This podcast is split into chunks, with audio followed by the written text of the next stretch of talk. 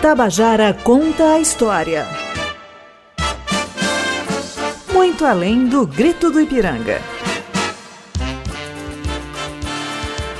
Bom dia, ouvintes da Tabajara. Vamos iniciar mais um episódio do Tabajara Conta História com o programa Muito Além do Grito do Ipiranga. Um mergulho nos 200 anos da independência do Brasil, os fatores revelados e ofuscados na história. Bom, é, para a gente ir iniciando aqui os trabalhos e as discussões, né, após muita confusão na primeira metade do século XIX, aí por volta de 1850 parecia que as disputas políticas e sociais mais acirradas estariam pacificadas no Império. Né? Então, por volta aí de meados do século XIX, o Império parecia atravessar um período de riqueza, paz social. Né? Mas né, havia uma série de contradições, como foi dito no programa passado, né, uma frase de Cazuza, há um incêndio sob a chuva rala. Né? E essas contradições da escravidão e de uma cidadania bastante limitada, além das discrepâncias regionais, elas foram minando essa aparente ordem. Né? Bom, então, a, nesse 14 episódio, nós vamos debater essas contradições né, que foram minando o império e que levaram à sua crise e derrocada. Né? Vamos discutir as alternativas de república que foram postas e quais, digamos, os modelos de república ou o modelo que acabou vitorioso e que deixa consequências até os dias atuais. Este programa é um produto da Rádio Tabajara, emissora que integra a empresa paraibana de comunicação em parceria com a Universidade Federal da Paraíba e o Instituto Histórico e Geográfico Paraibano. Eu sou Ângelo Emílio, professor do Departamento de História da UFPB e doutor em História Social pela USP. E para dar continuidade à abordagem especial sobre o bicentenário da independência brasileira, o tema deste episódio é Um Império em Crise a ruptura da ordem imperial. E quem participa conosco é a professora do Departamento de História da UFPB, Monique Citadino, e a doutoranda em História pela USP, Loívia Almeida. Muito além do grito do Ipiranga, um mergulho sobre os 200 anos da independência do Brasil. Bom, então para dar início aqui a esse bate-papo, essa prosa, né? Até hoje é muito forte no Brasil essa visão do Segundo Império como uma época de ordem e prosperidade, né? um império governado por homens sábios e prudentes. Né? No entanto, por baixo dessa aparente ordem havia uma série de contradições sociais que acabaram levando a uma série de crises políticas e culminaram com a derrubada do regime imperial no ano de 1889. Né? Apesar né, do Brasil ter surgido a partir de uma monarquia portuguesa e ter instituído um regime monárquico após 1822, havia alguns antecedentes né, de movimentos ou de ideias republicanas já no período colonial. Né? Quais foram, digamos assim, as principais ideias ou experiências republicanas anteriores à própria República de 1889? Bom dia aos nossos espectadores. É, bom dia ao professor Ângelo, Loívia, a produção do programa, a quem eu agradeço, a Tabajara, ao professor Ângelo, o convite por participar é, desse momento tão interessante, dessa discussão tão interessante e pertinente aos dias de hoje. Né? Então, vejam, de fato, a, a ideia de república não é alguma coisa que cai, vamos assim dizer, de paraquedas ali no, no 1889 se proclame, se inaugura alguma coisa nova, é, que portanto já não existia né, no, no ideário brasileiro. Então a gente vai pensar, como o Ângelo falou, no período colonial, a gente tem para dizer, enfim, a, aquela, aquele momento mais comum, não é? Nos livros didáticos, que eu acho que todos os ouvintes é, tem, passaram por isso no período do, de colégio, dos, dos estudos mais básicos, né? que foi Tiradentes. A figura de Tiradentes, a Inconfidência Mineira de 1789, é, já tinha inspiração, claro, da, das ideias revolucionárias, dos ideais liberais, iluministas, enfim, e foi uma, uma, uma tentativa, uma perspectiva é, pautada no republicanismo. Fracassada, né, porque não chegou nem adiante, mas é, essa ideia já existia nesse momento. Logo em seguida, dez anos depois, a gente tem a conjuração baiana, é, também chamada a conjuração dos alfaiates, que também tinha um ideal separatista e republicano. E eu acho que a gente pode falar no, na, na, expressão mais importante, que foi a Revolução Pernambucana de 1817, já bem na, nas vésperas né, da, do processo de independência. E que, de fato, é, radicalizou, porque se as duas anteriores não passam de um movimento conspiratório, a pernambucana de 1817, ela avança, não é? Porque ela realmente chega a proclamar uma república. A Loívia, será que gostaria de complementar, pra, enfim, para não ficar só comigo? Bom dia, bom dia aos ouvintes. Queria agradecer à Rádio Tabajara, porque isso é um espaço muito importante para as discussões. A gente está no 14 programa, né? E todos esses programas têm ajudado, eu acho hum. que a população paraibana se integrar mais da, da própria história do país. Né? Então, agradecer à Rádio Tabajara, agradecer ao professor Ângelo pelo convite. E aproveitando aí o gancho do que a professora Monique estava falando, né? a Revolução de 1817 ela abre um leque enorme de, de assuntos que a gente pode debater. Inclusive, tem historiadores que abordam a questão de ela ter sido a primeira experiência nacionalista, né? a primeira revolução com caráter, além de separatista, nacionalista, porque a partir de 1817 as pessoas elas começam a se enxergar como brasileiros e passa a haver essa separação entre quem era brasileiro nato e quem era o português, né? Que vinha com essa intenção de colonizar, de explorar. Um dos programas aqui foi especificamente, inclusive, sobre a Revolução de 1817, pela importância que ela tem até para a nossa história paraibana, né? que, que é também uma das províncias que se torna uma das protagonistas também junto com Pernambuco e Rio Grande do Norte, né? Então, é de fato isso que você está colocando é muito procedente, né? como nós paraibanos, inclusive, precisamos entender melhor esse período, faz parte né, da nossa formação. Então, assim, essa experiência de 1817, por mais que ela tenha sido muito efêmera, ela dura só 75 dias, né? Mas é realmente quando se dá essa quebra com Portugal, né? As outras experiências que Monique até já abordou, a conjuração baiana e a conjuração mineira, elas permaneceram na fase conspiratória. Elas foram debeladas antes da sua efetiva consolidação. Então, 1817, ela entra para a história não só como uma revolução de apenas uma região, mas uma experiência que ela é tomada em cunho nacional. Ela é extremamente importante, não só para os estados do Nordeste, mas para se pensar as outras experiências em outras regiões do Brasil também. É importante o ouvinte perceber que há tentativas em 1824, já após a independência, a Confederação do, do Equador. Confederação né? do Equador. Então há uma série assim de intenções de instalação de regimes republicanos. Elas são abafadas, evidentemente, mas isso vai voltar, como a gente vai ver a partir dos próximos blocos. Estamos apresentando Tabajara Conta a História, muito além do grito do Ipiranga. Para você que está sintonizando agora as rádios Tabajara MFM, estamos apresentando o Tabajara Conta História, com um programa muito além do grito do Ipiranga, e esse é o 14 episódio, né? O Império em Crise, a ruptura da ordem imperial.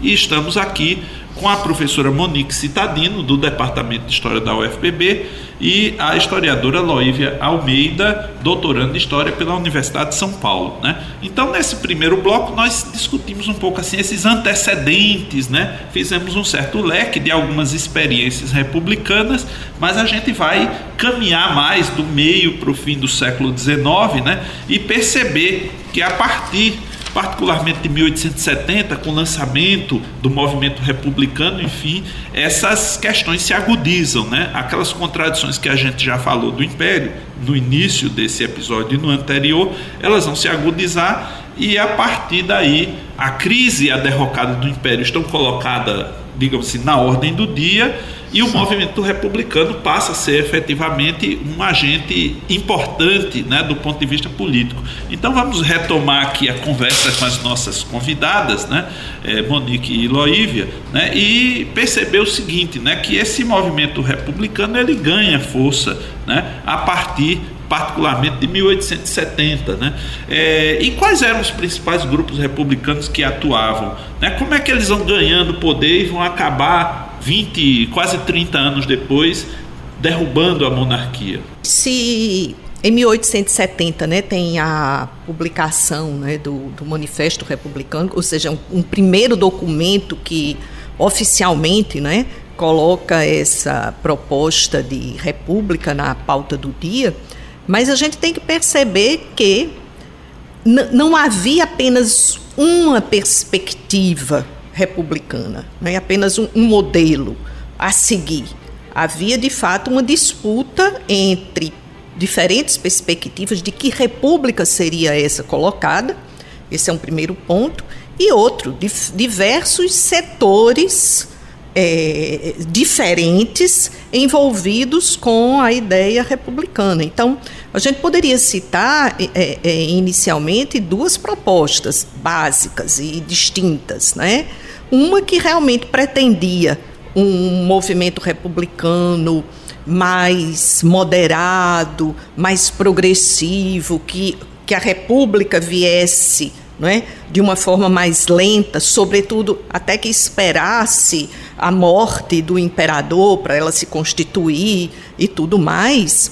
E um movimento mais radical, um movimento que não pretendia esse esse projeto esse assim, gradualismo. esse gradualismo que pretendia realmente um avanço mais rápido, um até quase que revolucionário nesse sentido, né? Então são duas propostas que a gente pode colocar de, com gradações diferentes e com perspectivas diferentes.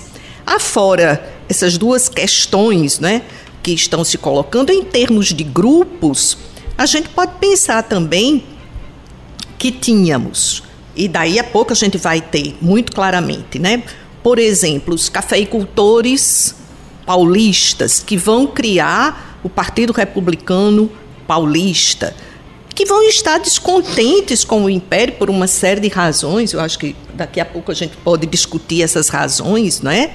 E, e o, o, movimento do, do Partido Republicano Paulista já difere um pouco da perspectiva por exemplo, dos republicanos no Rio de Janeiro.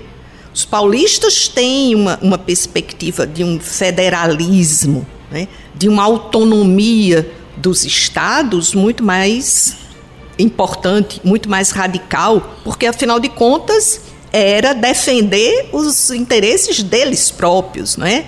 Então, essa ideia de uma, de uma república que, em que o federalismo tivesse um papel muito forte aparece muito claramente com os paulistas. O Rio de Janeiro já tinha uma visão que eu diria, Ângelo me corrija, é, Loívia se eu tiver errada, uma visão mais progressista, no sentido de algumas pautas mais, de fato, republicanas, né? no sentido do, da ideia republicana, de um bem comum, enfim, menos pautada nos, nos próprios interesses que eram os cafeicultores e o Partido Republicano Paulista. Mas a gente ainda tem um terceiro elemento que eu acho que é muito importante, e aí eu te passo, os militares, né? Sim, é importante a gente pensar, é, estabelecer algumas datas importantes para os ouvintes. É, 1870 estava muito recente o fim da Guerra do Paraguai, né? Foram seis anos de uma guerra muito dura, muito violenta, né? No Paraguai, que era um país que tinha uma política e um sistema de governo diferente do nosso. Né? Enquanto a maioria desses países é, latinos, é, quando fazem o seu processo de independência, já migram para uma república, né? O Brasil, como a gente viu é, em programas passados, é, a gente faz a nossa independência, mas a gente permanece com a herança portuguesa muito forte, tanto que o nosso monarca, a gente permanece sendo monarquia, e o nosso monarca é o filho do rei português. Como dizia o historiador Denis Bernardes, um império entre repúblicas. Né? Exatamente. Então, na Guerra do Paraguai, que dura seis anos, esses militares eles têm a experiência de, de o que seria uma república. Né? Então, eles voltam para o Brasil após seis anos de guerra é, imbuídos desse pensamento republicano e são eles que vão encabeçar inicialmente esse movimento, né? E que vão se colocar, por exemplo, como o Monique falou, é, defendendo pautas um pouco mais progressistas e mais republicanas, como a questão da abolição, né? Então, quando esses militares eles voltam da Guerra do Paraguai, eles vão levantar a bandeira da, do abolicionismo, do fim da escravidão. E a gente vê interessante, né? Quer dizer, qual o projeto de república e qual o grupo que está por trás desse projeto de república, né? Então, talvez a gente tenha projetos muito mais populares de república Sim. e projetos muito mais elitistas, elitistas, excludentes, né?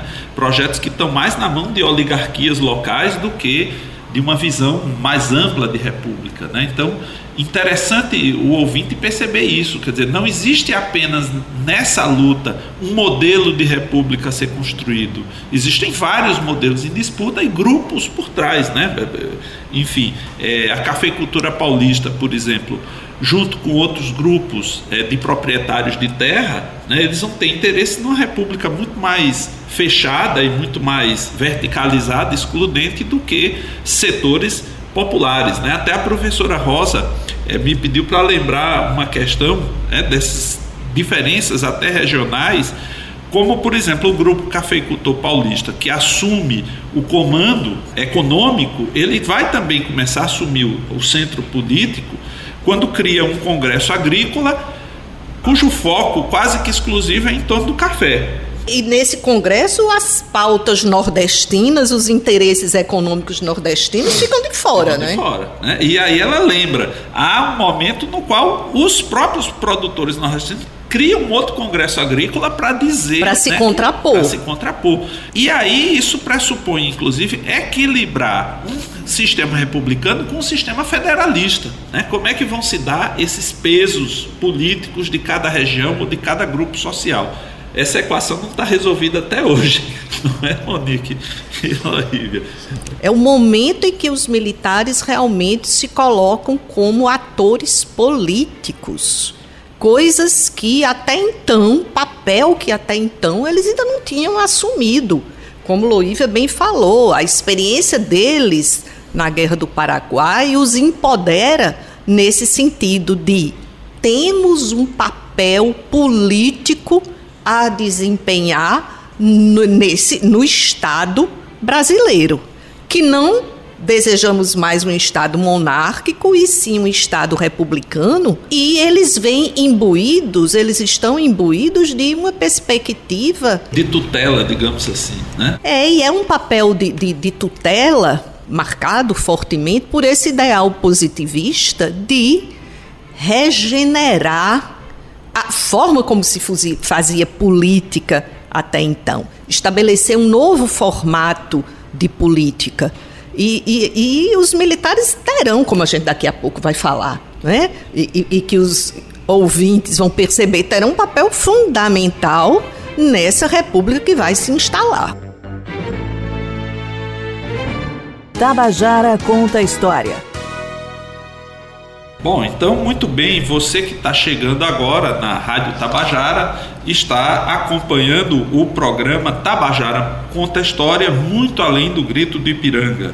E estamos apresentando o 14 episódio do programa especial sobre os 200 anos da independência, cujo tema de hoje é Um Império em Crise, a ruptura da ordem imperial contando com as presenças da professora Monique Citadino, da UFPB, e Loívia Almeida, doutoranda em História pela Universidade de São Paulo. Né? Então nós vimos aí que após meados do século XIX, a consolidação da ordem imperial já está posta aí uma série de contradições sociais, econômicas, regionais que vão minando essa ordem uh, monárquica imperial, né? E que isso gera uma série de movimentos republicanos que acabam em 1889 efetivamente derrubando o império e implantando um regime republicano. Mas a questão que a gente vai ficar pensando é, é, é, sobre qual tipo de república, qual é a república que acaba surgindo no país. Né? Alguns até dizem que é uma república nada republicana. Né? Mas vamos, enfim, voltar aqui às nossas debatedoras. Né? É, após o ato de Deodoro da Fonseca, né, de deposição da monarquia, é, se abre uma intensa disputa entre os grupos que iriam definir o que seria esse novo regime. Né? Quais eram, em linhas gerais, esses grupos que estavam disputando e qual é o tipo de modelo de república que é, acabou que prevalecendo? Então, Loívia, por favor, inicia aí a, esse papo, essa parte do papo. No fim do bloco anterior, Monique chamou a atenção para esse protagonismo dos militares. Né? É importante se dizer que a nossa proclamação da República ela se dá por um golpe militar, né? É um militar, o Deodoro da Fonseca, junto com o clube dos militares, que efetivamente vai proclamar a nossa República, né? Diante desse protagonismo, acontece um, uma, uma experiência que até então a gente não tinha vivenciado no Império. É um militar que acusa o, império, o imperador, de práticas políticas corruptas. Né? Isso é a gota d'água para se ter efetivamente a, a proclamação da República. Então, esses militares, a gente pode dizer aí que se unem tá, com esse grupo de latifundiários, esses cafeicultores, para promover essa república. Então, nesse jogo de poder aí, nesse jogo político de cartas marcadas, a gente vai ter um meio que uma simbiose, uma junção de dois projetos políticos, tá? Quais seriam esses? Os liberais, representados pela, pela elite paulista, e os militares positivistas. E essa, essa ideia positivista, ela cola tanto, ela pega tanto, né, que vai parar numa frase estampada na, na nossa, nossa, bandeira. bandeira. né? O Ordem em Progresso ele é originalmente de uma frase do Augusto Comte, que era um francês, um cientista, um intelectual, que vai prezar pelo cientificismo das coisas. E os militares vão estar o tempo inteiro imbuídos dessa ideia de cientificidade, né? De, de, de progresso. De né? progresso. E de, de, e de manutenção da ordem, né? o, o que Conte propõe é o amor como base, a ordem como meio, o progresso como fim, né? E os nossos republicanos esqueceram do amor. Né? É, amor deixa só a dureza, deixa, deixa só a, du a dureza da ordem. E, e aí, é nítido que não há uma participação popular nesse processo de proclamação da República, tá? Então são esses dois grupos liberais, positivistas, ou seja, a elite paulista, a alta militar. burocracia militar que fazem esse processo. Inclusive tem um livro que é clássico nosso do historiador José Murilo de Carvalho, que chama Os Bestializados, né? Que faz essa discussão do que, que acontece com a população nesse momento, é, é, pelo menos nesses primeiros inícios de república, né? As pessoas não sabiam muito bem a diferença é. entre o que era um governo republicano e o que era a monarquia. Então tudo acaba sendo uma experiência nova, principalmente para a população mais pobre, analfabeta. É importante a gente lembrar que o índice de analfabetismo era muito alto e que assiste a tudo aquilo sem ter uma efetiva participação. Claro que no decorrer do processo de república, a gente vai ter aí expressões populares, né?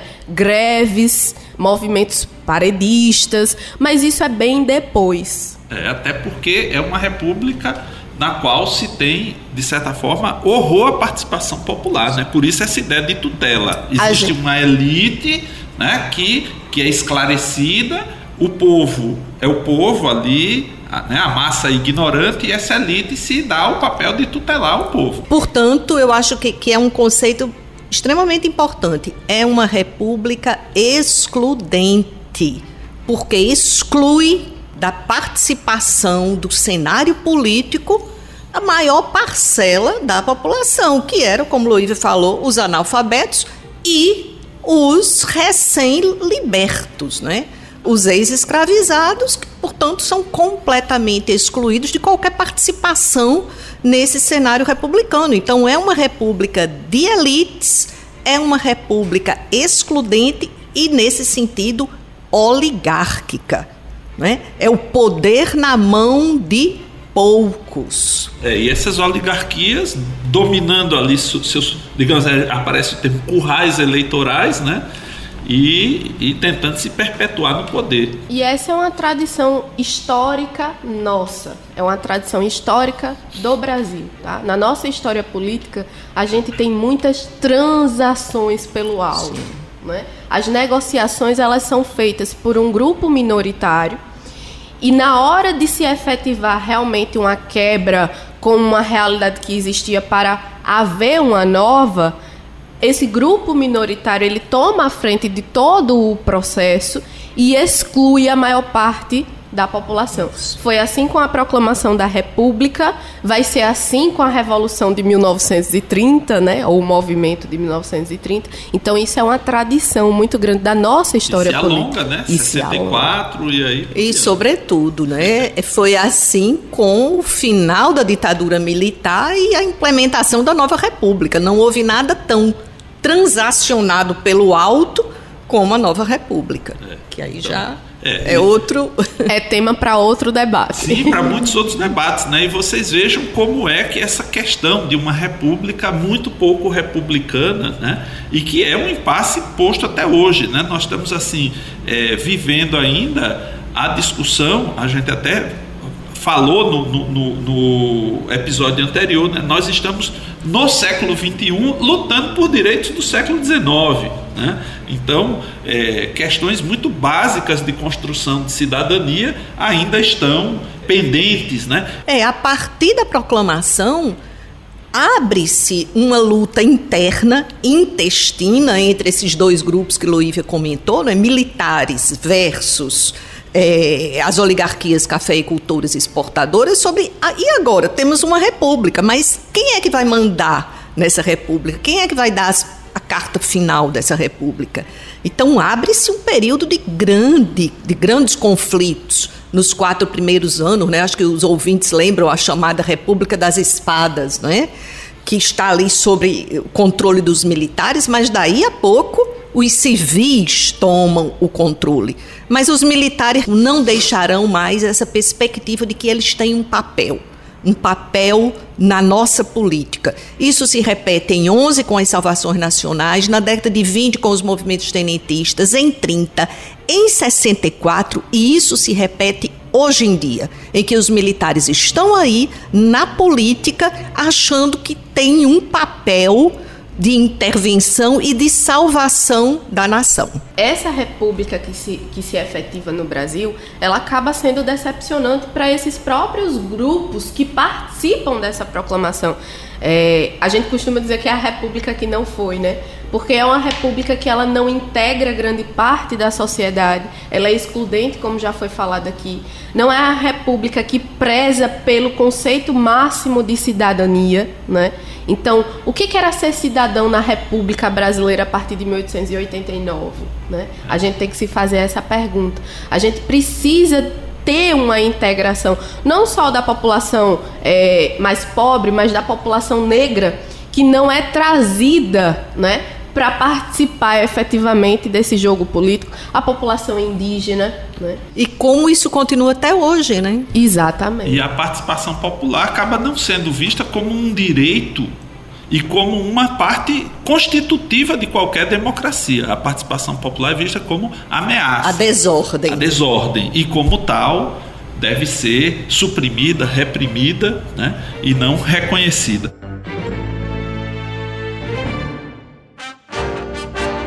Tabajara conta a história. Muito além do grito do Ipiranga. Essa prosa está excelente aqui e ela levanta inclusive muitas questões, né? Mas vamos chegando ao final, né? E vamos encerrando aqui, inclusive, a série especial Muito Além do Grito do Ipiranga, né? Após 14 episódios entre os meses de agosto e outubro de 2022 discutimos muitos temas alusivos, desde ali a crise do Império Português, o processo de independência e a própria história do Império Brasileiro ao longo do século XIX. Né? É, contamos com 25 debatedores da UFPB, do Instituto Histórico Geográfico Paraibano, de diversas universidades do Brasil, como a Universidade de Brasília, a Universidade Estadual do Piauí, do Sudoeste da Bahia, do Estado da Paraíba, como a UFCG, a UEPB, o IFPB, a Secretaria de Educação, pesquisadores da Fundação Cajusé Américo, enfim, essa iniciativa surgiu né, de uma conversa entre o Instituto Histórico, a Rádio Tabajara e o Departamento de História da UFPB e estamos assim muito orgulhosos de ter levado né, eh, esse projeto à frente, esperando que ele tenha servido para qualificar o debate para mostrar que em história não há visões únicas e lineares, muito pelo contrário, aqui todas as vezes que trouxemos os debatedores, as debatedoras, no caso hoje Loíve e Monique, a quem a gente já agradece, a gente vê que há pontos de convergência, há, há visões diferenciadas e esse debate é que realmente enriquece a nossa percepção. Como cidadãos, precisamos ser cidadãos bem informados e bem formados. Enfim, mas o Tabajara Conta História não para por aqui. Né? Em breve retornaremos com outros temas e questões, visando né, trazer para os ouvintes um debate qualificado sobre assuntos e períodos da nossa história. Aguardem novidades que haverá. Né? Então, é, em breve a Rádio Tabajara divulgará outras é, séries e outros momentos do Tabajara Conta História. E agradecemos a companhia das nossas debatedoras, de todos os debatedores que passaram aqui. Agradecemos a equipe técnica que se esmerou para levar um programa de grande qualidade né, para os ouvintes. E agradecemos a você, ouvinte, né, que está aí na sua residência iniciando essa semana, né, esperando que uma semana muito alvissareira para todos nós, para o país, né, e que é, caso tenha perdido algum episódio, acesse né, as nossas plataformas de áudio ou o canal do YouTube, onde estarão disponíveis né, através da Rádio Tabajara todos os episódios, ouça novamente, comente com seus colegas, vizinhos, divulgue, use em sala de aula. A ideia é que isso é um patrimônio público fornecido por uma emissora pública do estado da Paraíba. Né? Então, agradecemos a companhia de todos os ouvintes e desejamos né, que tenhamos uma excelente semana. Esta série contou com os trabalhos técnicos de João Lira, roteiro de Fernanda Gonçalves, edição e gerência de jornalismo de Marcos Tomás. Eu sou Ângelo Emílio para a Rádio da Tabajara. Excelente semana e viva o nosso país. Tabajara conta a história. Muito além do grito do Ipiranga.